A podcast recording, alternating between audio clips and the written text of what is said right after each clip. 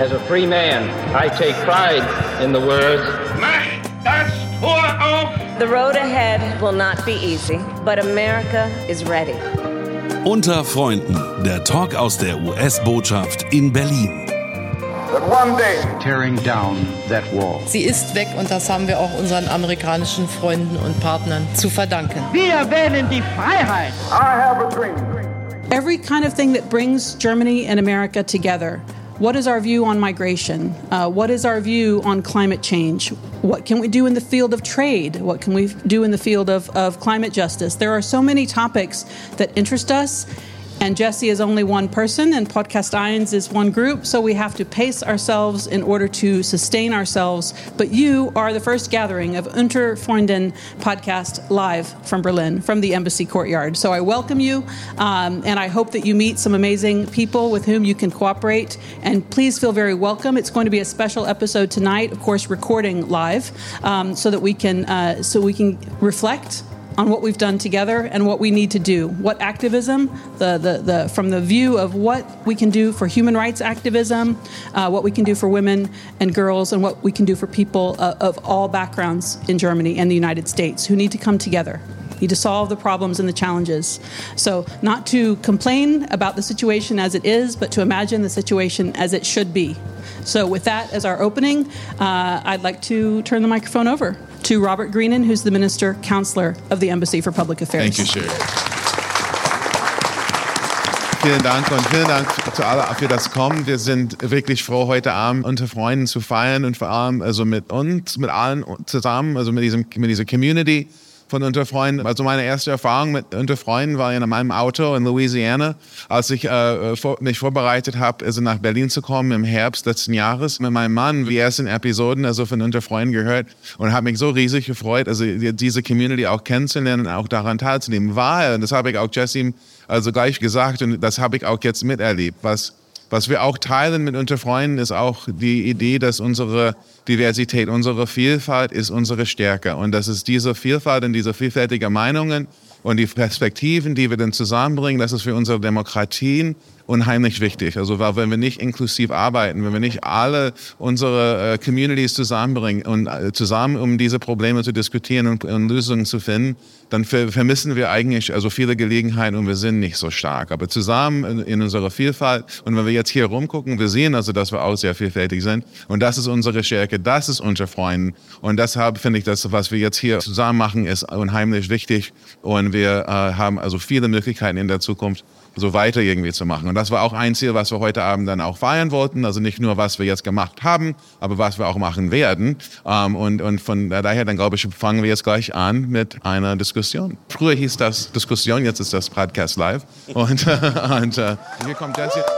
Hallo, hallo, hallo zusammen. Ich freue mich sehr, dass wir hier alle zusammengekommen sind. Ich werde mich äh, kurz halten und mich wiederholen, denn wir haben nicht ganz so viel Zeit. Ähm, und ich freue mich einfach, dass wir Menschen gefunden haben, die mit uns sprechen wollten, auf Deutsch. Wir haben amerikanische Diplomaten in den letzten 18 Monaten gehabt, die erst kurz vorher in Deutschland angekommen sind, wie zum Beispiel Sherry. Und äh, ich immer wieder in ihrem Büro vorbeigekommen bin und gesagt hat, you have to do, you have to do this in German. Ähm, und sie hat es getan. Und äh, hört gerne in den Podcast rein. Hier sind, liegen überall noch Karten aus. Wir haben zwei Panels vorbereitet. Wir wollen, wie Robert und Sherry schon gesagt haben, äh, wollen wir über Demokratieverständnis sprechen. Wir wollen über Demokratiestärkung sprechen. Wir wollen aber auch über die transatlantische Community sprechen und über alles, was da zusammenkommt. Ich glaube, dass wir alle in irgendeiner Form mit den Vereinigten Staaten verbunden sind, äh, die Vereinigten Staaten aber auch in irgendeiner Form mit Deutschland verbunden sind und ich glaube, dass wir viel lernen können äh, und vice versa. Mein erster Gast, der jetzt kommt, ich weiß gar nicht, wo ich sitzen soll, aber ich mache jetzt einfach mal das hier. Äh, mein erster Gast ist ähm, ein Herzensmensch für mich. Ich glaube auch für viele Menschen. Ich bin immer begeistert, wenn ich sie sprechen höre, weil sie immer on top ist äh, und immer auf dem Punkt ist und es authentisch und echt ist. Also äh, einen ganz, ganz großen Applaus für Düsen Tekal. Düsen, wir starten gleich, wir gehen gleich aufs Ganze. Ähm, wir haben ja heute Morgen um sieben oder so uns noch Voice Notes geschickt über WhatsApp. Und ich habe noch geschlafen. ich habe ihr einige Male frühmorgens eine Nachricht geschickt und sie war immer wach. Also habe ich auch gedacht, dass sie diesmal wach sein würde. Ähm, Düsen, du bist Menschenrechtsaktivistin, du bist mal Journalistin gewesen, du bist Sozialunternehmerin, du hast ähm, Bildungsinstitutionen, The German Dream, das erklärst du uns bitte gleich nochmal ganz genau. Und Hover Help. Ich bin total begeistert von der Arbeit, die du leistest, aber auch von dem ganzen Kreis an Menschen, den du dabei hast. Wir haben hier in der ersten Reihe einige der Techers, sage ich immer. Ich sage immer, Hauptsache eine Techer, was auch immer es ist, no matter what. Was steht gerade bei dir an? Was, was ist wichtig für dich? Ich weiß ja, dass du erst gerade hier drüben warst. Also wichtig ist für mich erstmal zu sagen, dass wir dich alle lieben und dass du ein Herzensmensch bist. Und das, glaube ich, auch unter Freunden äh, ohne dich so nicht möglich wäre und dass du jemand bist, der Menschen zusammenbringt. Und das ist es doch, worauf es am Ende des Tages ankommt. Zumindest macht das mein Aktivismus aus. Und das ist sozusagen auch die Seite, die ich brauche, die mir Kraft gibt für all die Herausforderungen, die wir gemeinsam meistern werden und müssen. Die Liebe zueinander, auch wenn das pathetisch klingt. Äh, die Solidarität, die inspirierenden Gegenüberschaften. Und äh, dazu trägst du einen großen Teil bei. Du hast es gerade beschrieben, dass... Ähm, mein Team, was vor allem auch aus meinen Schwestern besteht, aber eben nicht nur, äh, in der ersten Reihe sitzt. Und auch das ist und war keine Selbstverständlichkeit, das möchte ich einfach so sagen, sondern wir mussten sehr viel dafür kämpfen. Darüber haben wir vorhin gesprochen, auch mit Frank und Selina. Und ähm, ja, ich war eben vor der Botschaft, um ähm, die Freiheitsbewegung im Iran ähm, als Schallverstärkerin ähm, ja, zu bestärken. Und dabei haben wir auch Kritik geübt an der deutschen Bundesregierung, an der US-Regierung. Und ich bin dankbar, in einem Rechtsstaat zu leben, wo ich von diesem Recht Gebrauch machen kann, wo ich vor der Botschaft meine Kritik äußern darf und zehn Minuten später hier reingehen darf, ohne meine Eigentreue dabei aufzugeben. Und das bedeutet für mich Demokratie. Das bedeutet für mich offene Gesellschaft. Und das war für mich der Grund, warum ich German Dream gegründet habe. German Dream ist mehr als eine Bildungsinitiative, it's a movement. Und der German Dream ist natürlich auch inspiriert vom American Dream, auch wenn der Schattenseiten hat und große Herausforderungen, über die wir sprechen müssen. Aber mir ging es immer darum, ähm, eine Lanze zu brechen für das Deutschland der Chancen, ein Deutschland der Solidargemeinschaft, dessen Ergebnis wir sind. Wir sind Kinder von kurdisch-jesidischen Geflüchteten. Meine Mutter hat nie lesen und schreiben gelernt. Zu Hause wurde kein Deutsch gesprochen. Wir sind aber glücklicherweise in Hannover zur Welt gekommen. Und dafür bin ich erstmal dankbar. Und deswegen sage ich, dieses Land ist ein Land der Chancen. Es gibt German Angst, aber wir haben auch diesen German Dream. Und für den müssen wir jeden Tag, gerade jetzt, gerade jetzt kämpfen. Danke, Süße. Vielen Dank. Ich ähm, weiß, dass ihr nicht nur in Deutschland aktiv seid. Also wenn man euch auf Instagram oder auf anderen sozialen Medien folgt, äh, ihr seid im Irak, ihr seid letztes Jahr bei der UN in New York gewesen. Was nimmst du dir mit in globaler Perspektive? Du hast gerade von dem German Dream im Kontext zum American Dream gesprochen. Woher nimmst du dir den Mut? Äh, wenn ich an dich denke, dann denke ich an Superwoman. Ich denke an Superpower. Und ich weiß, auch du bist nur ein Mensch. Wo holst du dir die Kraft her? Und ähm, was ist dein Erfolgsrezept? Ich glaube, das Erfolgsrezept ist, dass ich keine Superwoman sein muss, um geliebt zu werden äh, von den Menschen, die mich umgeben und die ein kritischer Spiegel sind. Und ich glaube auch, dass das wichtig ist. Und ich glaube auch, dass äh, Superwoman natürlich auch immer eine Kehrseite hat, eine sehr gefährliche. Wir lieben ja gefallene Heldinnen. Und äh, deswegen misstrauen wir auch äh, sozusagen diesen Zuschreibungen, auch wenn ich mich natürlich geehrt fühle. Aber letztlich geht es darum, oder was macht eine Superwoman aus? Ich glaube, dass äh, was es ausmacht für, aus unserer Sicht ist, das, was wir bekommen haben, zurückzugeben und sich unserer Privilegien bewusst zu sein. Und vielleicht ist das etwas, was wir alle gemeinsam haben heute, sonst würden wir in diesem Raum nicht sitzen. Denn das hier ist ein Möglichkeitsraum. Und es geht darum, davon Gebrauch zu machen. Und was mir Mut gibt, du hast es gerade angesprochen, wir haben Frauenhäuser in Afghanistan, wir haben Frauenhäuser im Irak. Meine Schwester Tuba sitzt hier heute, die zehn Scoring Girls Standorte hat, drei davon im Irak, ist, dass wir die Menschen, die wir sehen, die nicht so viel Glück hatten wie wir und nichts dafür können, für das, wo sie sie hineingeboren sind, dass sie Opfer geworden sind von ähm, Völkermorden, von Entmenschlichung, von einem Unrechtsregime im Iran, das sie hinrichtet und mordet dass wir diesen Menschen in dem Moment, wo wir ihnen begegnen, eine, ein Versprechen geben. Und dieses Versprechen dürfen wir nicht vergessen. Ich glaube, das ist wichtig. Das heißt, wenn wir dann die privilegierten Räume ähm, betreten, dürfen wir das nicht vergessen. Wir dürfen nicht vergessen, wo wir herkommen und wir dürfen den Schmerz der Menschen nicht vergessen, die diese Bühne nicht haben, die dieses Mikro nicht haben, aber die äh, diese Hilfe brauchen. Und das ist für mich Impact. Also das ist für mich Wandel. Du hast es gerade angesprochen es findet sehr viel statt bei Social Media, aber wir sind keine Social Media Aktivisten. Das heißt, unsere Arbeit findet on the ground statt und die dokumentieren wir, weil wir fest davon überzeugt sind, dass diese Narrative, die Deutungshoheit, dass wir die den bösen Zwillingen nicht überlassen dürfen. Den religiösen Extremisten weltweit, aber auch nicht den Rassisten. Der Vormarsch beispielsweise auch rechtsextremer Parteien bei bis zu 18 Prozent ist ja etwas, was uns besorgen muss. Und ich glaube, diese Demokratiefeindlichkeit ist eine Feindlichkeit, die auch die transatlantischen Beziehungen gefährdet und ähm, das ist etwas, glaube ich, wofür wir auch einstehen müssen und wofür wir streiten müssen, weil diese Deutungsräume, äh, die werden herausgefordert von der anderen Seite. Und das ist das, was wir tagtäglich als Impact-Aktivistinnen eigentlich auch vorleben und versuchen, dass wir weniger sozusagen darüber reden, was wir machen, sondern dass wir es machen und nichts von dem, was wir tun, machen wir alleine. Wir machen es immer mit den Betroffenen in Kollaboration mit den Menschen, die mitgehen wollen und mit uns, und das ist ganz wichtig, die Spaltungsdynamiken überwinden wollen. Und ähm, ich glaube, das ist wichtig in, in, in Zeiten, wo diese Feindbilder, das wissen wir als ähm, Töchter von jesidischen Geflüchteten, auch Genozide beginnen mit der Entstehung von Feindbildern. Und deswegen sind wir da sehr sensibel. Dankeschön. Danke, Suzanne. Ähm, ich muss einfach trotzdem noch mal betonen, ich bin sehr geehrt, dass du hier bist und ich weiß, das ist keine Selbstverständlichkeit. Du hast einen vollen, vollen Terminkalender und ich habe versucht, diesen 15. Juni zu finden, damit du hier sein kannst. Du warst die erste Person, die ich gefragt habe. Übrigens eine Trägerin des Bundesverdienstkreuzes. Also noch großen Applaus nochmal dafür. Auch keine Selbstverständlichkeit und ähm, du gibst Menschen die vielleicht eine Migrationsgeschichte haben in Deutschland, sehr viel Mut, ich glaube, du weißt es, aber ich will das hier auch nochmal betonen an dieser Stelle. Also vielen Dank an Düsen Tekal. Düsen, du wirst noch kurz hier bleiben mit uns. Ähm, wir haben nämlich noch andere äh, Gäste, die Gast bei unserem Podcast waren.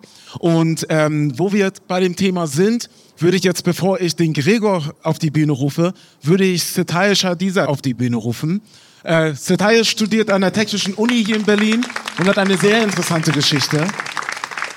Und ähm, ich würde gerne Neda Soltani auf die Bühne bitten. Neda, komm doch bitte. Neda ist an der Humboldt-Universität tätig. Neda Setayish, wir haben im März zum Women's History Month gesprochen. Äh, Sherry hat es auch erwähnt. Wir haben über Frauen im Iran gesprochen. Düsen hat auch die Bewegung, die gerade am Brandenburger Tor hier in Berlin stattfindet oder stattgefunden hat, angesprochen.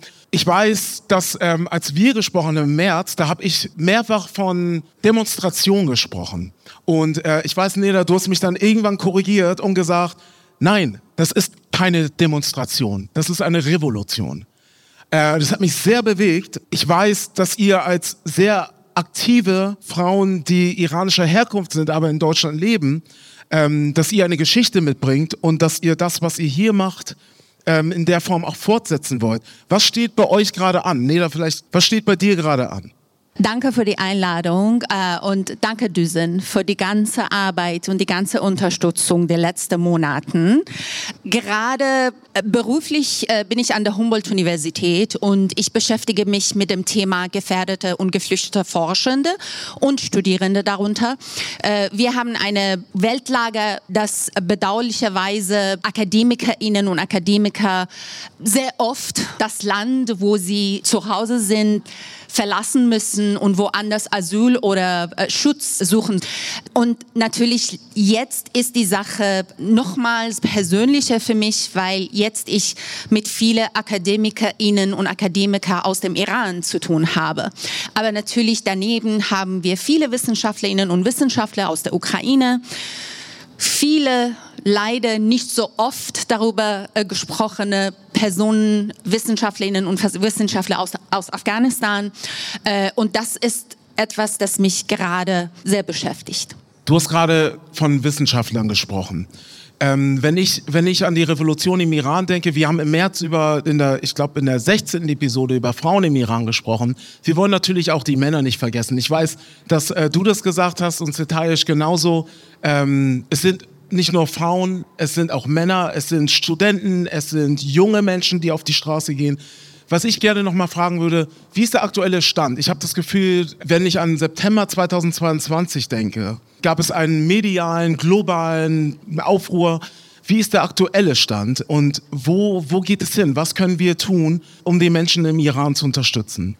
Wir haben darüber gesprochen, dass es eine Revolution ist oder eine revolutionäre Bewegung ist. Und ich bin immer noch davon überzeugt, was im Iran passiert ist und was immer noch jeden Tag im Iran passiert. Vielleicht nicht so full scale, wie wir das letztes Jahr äh, erlebt haben. Äh, diese zivile Ungehorsam findet trotzdem jeden Tag im Iran statt. Ob das Frauen sind, die das Kopftuch verweigern und das nicht mehr tragen, oder ob sie Männer sind, die Frauen zu Schutz und zu Unterstützung kommen, wenn es zu Konfrontationen geht. So was leider nicht so optimal, muss ich sagen, ist, ist die Stimme. Wir hören nicht mehr über die Lage im Iran. Ja, wir haben so viele Probleme in unserer Weltlage, ja, hier in Europa mit dem Krieg in der Ukraine, dass wir nicht mehr über Iran reden. Aber die Menschen im Iran brauchen die Aufmerksamkeit. Sie brauchen unsere Solidarität und sie brauchen, dass wir ihr eine Stimme geben. Danke, Neda. Zetayisch, ich würde auch gerne noch mal zu dir kommen. Also, was mich sehr bewegt hat in dem Podcast, als wir im März gesprochen haben, und wir sind in irgendeiner Form, zumindest auf Instagram, in Kontakt geblieben. Du bist ja bis vor einem Jahr immer noch in Teheran, war das, glaube ich, im Iran zu Besuch gewesen. Und du bist noch gar nicht so lange in Deutschland. Was kannst du uns mitgeben? Was erlebst du? Was hörst du von deinen sozialen Kontakten, was gerade im Iran passiert? Genau, also ich war letztes Mal ähm, Sommer 2021 im Iran und ich bereue es immer noch gar nicht. Also ich bin traurig, dass ich nicht mehr in den Iran gehen kann. Ich habe da Familie, ich habe auch da Probleme und das, ist, das wäre sehr schön, wenn ich da sein könnte. Es geht aber nicht. Also ich bin traurig dafür, aber ich bereue es überhaupt nicht, dass ich es nicht machen kann, weil ich glaube, das, was wir machen, wenn es auch etwas sehr Kleines ist, ähm, ist sehr wichtig, weil nicht, vielleicht nicht so viele Menschen mutig sind, das zu machen. Und ich glaube, es ist vielleicht meine Aufgabe, den Menschen, die iranische Diaspora, die hier leben, ein klein bisschen Mut geben. Ähm, und ich bin zurzeit richtig traurig wegen der Situation im Iran und auch die Reaktion Europa. Ähm, ich kann eine kurze Geschichte erzählen. Ein schwedischer Staatsbürger wurde im Mai 2023 im Iran hingerichtet. Ähm, er wurde in der Türkei, also er war nicht im Iran, er wurde in der Türkei entführt von einer Gruppe von der Drogenmafia und ähm, genau, er wurde hingerichtet, ein Terrorattack einfach ohne offizielles äh, Gerichtsverfahren. Und das ist tatsächlich nicht das erste Mal, dass sowas passiert. Also in den letzten 40 Jahren wurden mindestens fünf Menschen schwedischer, australischer, französischer und auch kanadischer Nationalitäten in den Gefängnissen der Islamischen Republik entweder hingerichtet oder durch Folter ermordet. Und das, was gerade dem schwedischen Staatsbürger passiert ist, ähm, ist die Geschichte so, dass das Regime, also das iranische Regime, hoffte, durch seine Entführung Druck auf die schwedische Regierung auszuüben, um ein Regimemitglied äh, namens Hamid Nouri, wenn ich mich nicht irre, freizupressen.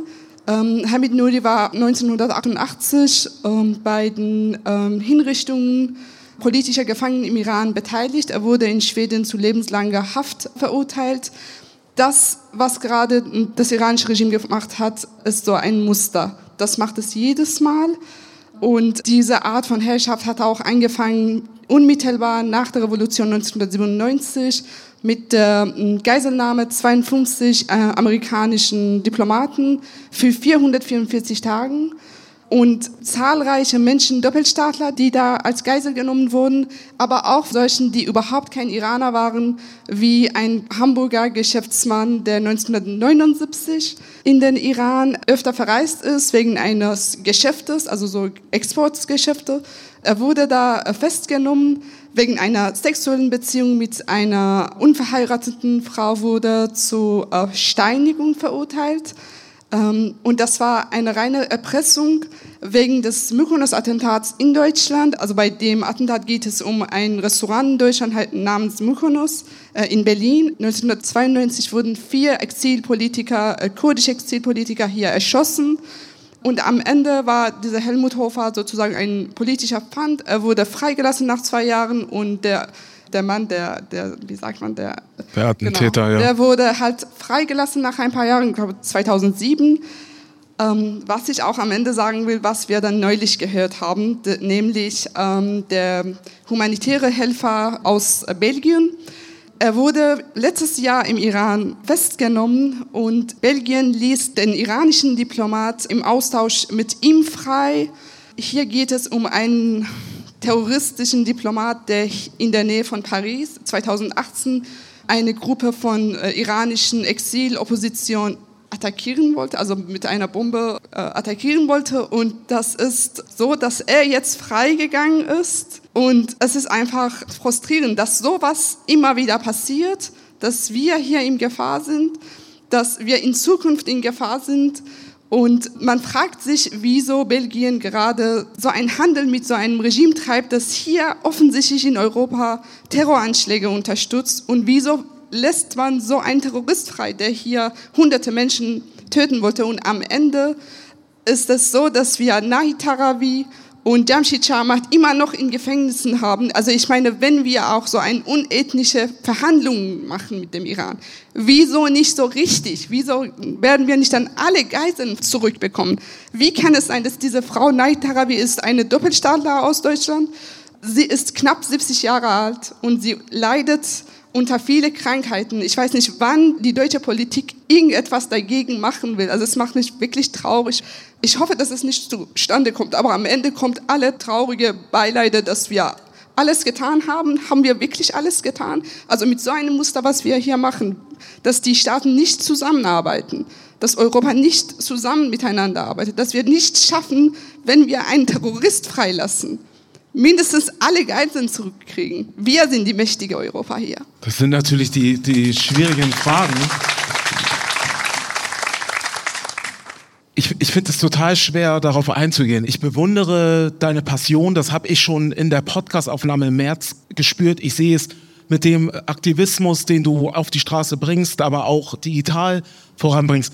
Warum hast du das Gefühl, Setaisch, dass diese Revolution jetzt noch viel stärker ist? Ich meine, wir sind im digitalen Zeitalter, im 21. Jahrhundert. Du bist eine sehr junge Frau, du bist selbst noch im Studium. Warum ist die Aufmerksamkeit größer?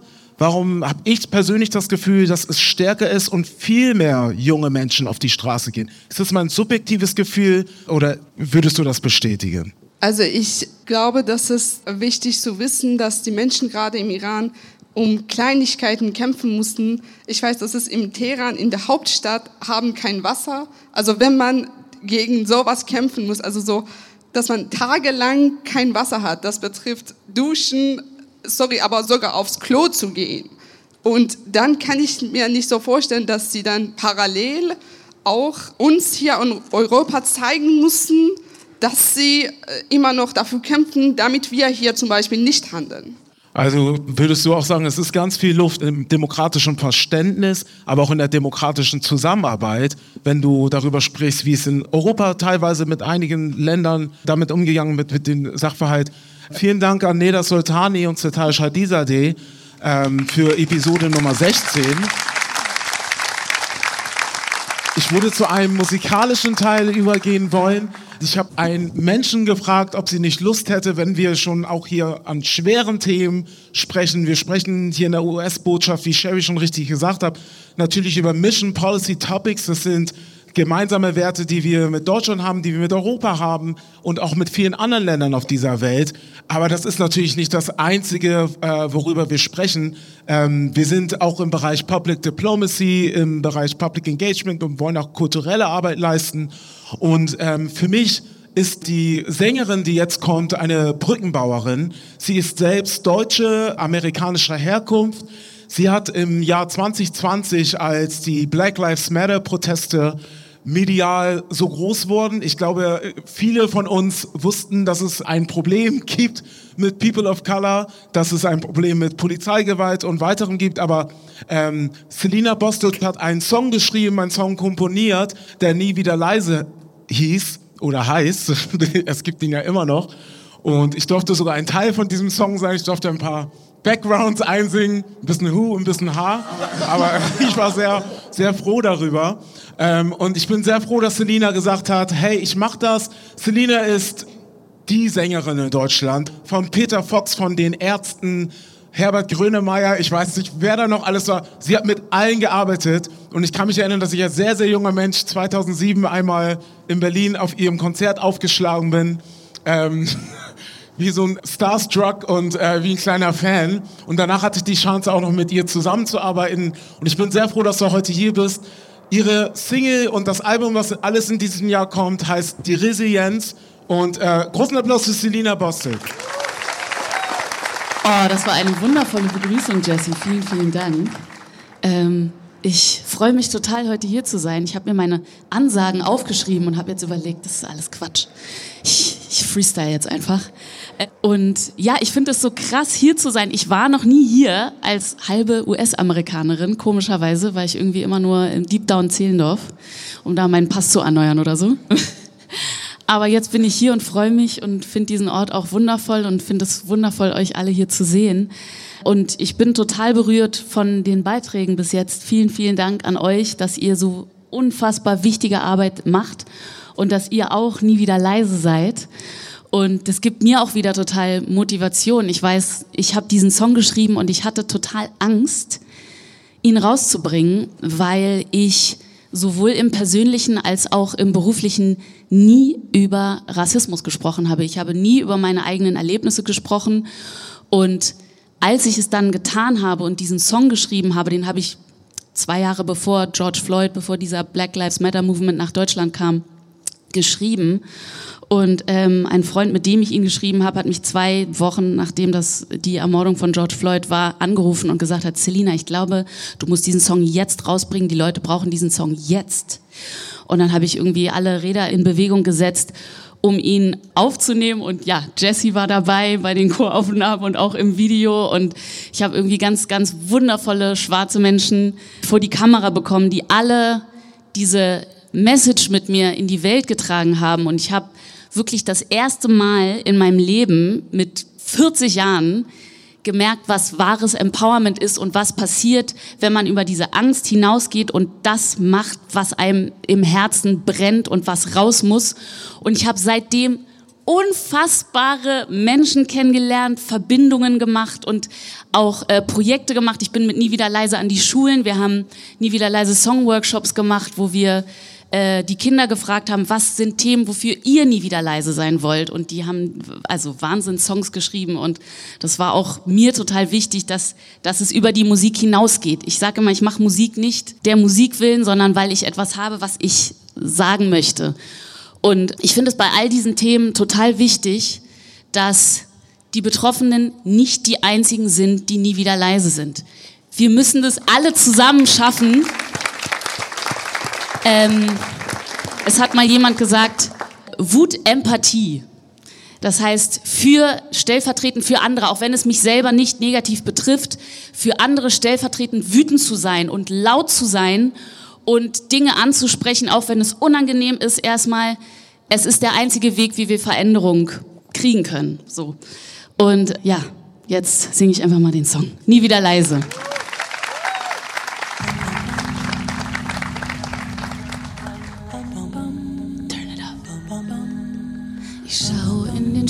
Spiegel und will jemand anders sein. Ich bin ein braves Kind oder a cappella Warum bin ich ganz allein? Ich bin doch so klein. Warum fall ich trotzdem auf? Ich fühle mich so, so unwohl in meiner Haut.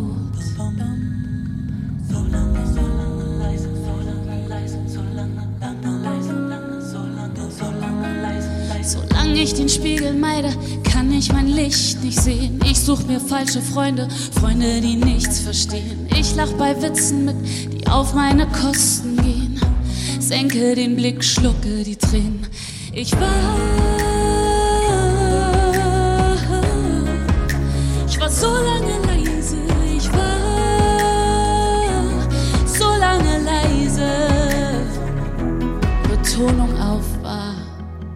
Fühlt ihr mich, Berlin?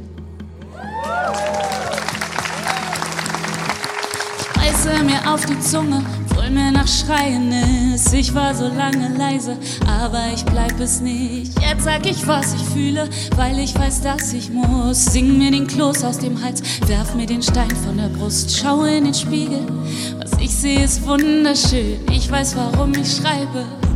Und für wen kann euch nicht schützen? Ich kann euch bloß zeigen, wir haben eine Stimme, wir müssen nicht schweigen. Wir waren so lange leise, wir waren so lange leise, waren so lange wir waren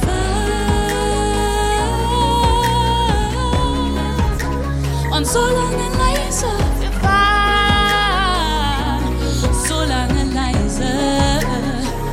Berlin singt es mit mir. Wir sind nie wieder, nie wieder leise. Wir sind nie wieder leise. Wir sind nie wieder, nie wieder leise.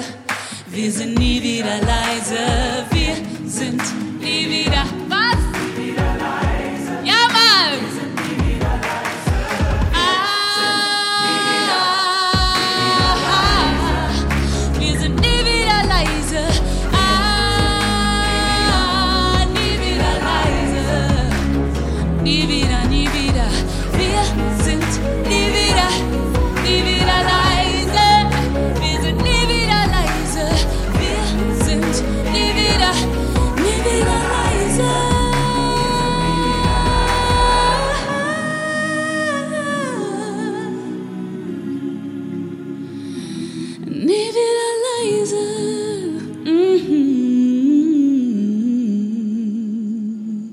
Dankeschön.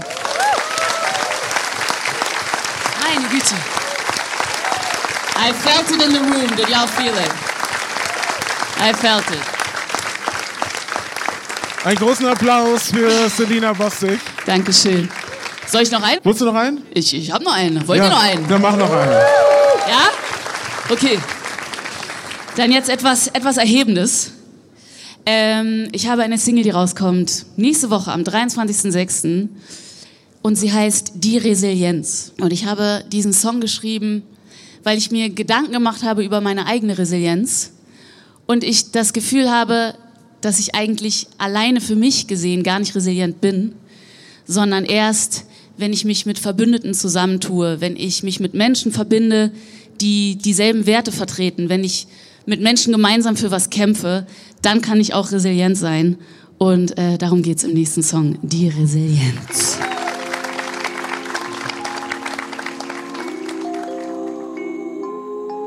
Ich bin Kaktus in der Wüste, frag mich mal, wie lange ich ohne Wasser kann. Ich bin unsichtbares Chamäleon, pass mich den Gegebenheiten an. Ich bin 10.000 Hektar verbranntes Land, wo hier und da wieder was blüht.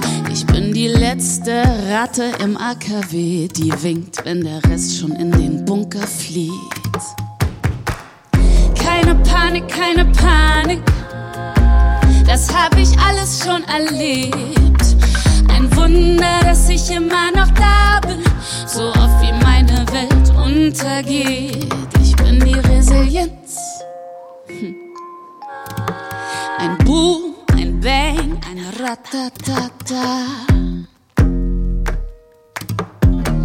Trifft mich aus dem Nichts und dann lieg ich da. Der Film ist zu Ende, die Heldin ist tot. Der kalte Asphalt ist getränkt in Blutrot. Mein lebloser Körper wird zu Grabe getragen. Doch vor dem Abspann hört man mein Herz schlagen. Berlin, seid ihr da? Keine Panik, keine Panik. Wipp mal mit, komm schon. Das habe ich alles schon erlebt, ja. Ein Wunder, dass ich immer noch da bin. So oft wie meine Welt untergeht. Das Leben kaut mich einmal durch, verschluckt sie, spuckt mich aus. Ich staub die Krone einfach ab und setz sie wieder auf. Es ist ihr Glänzen, an dem du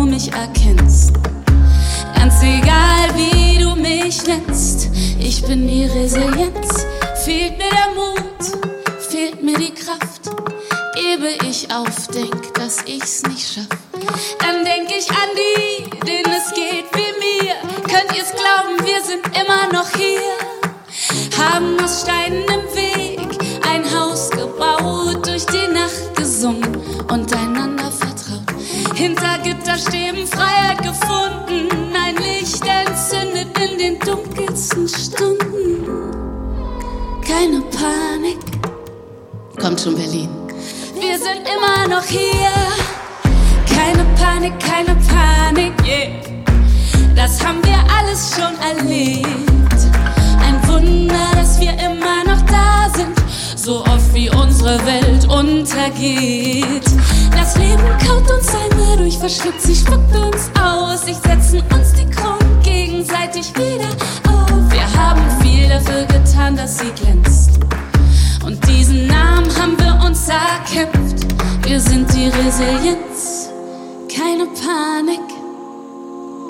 Haben wir alles schon erlebt. Dankeschön. Einen fetten, Applaus Vielen, vielen Selina. Bostek.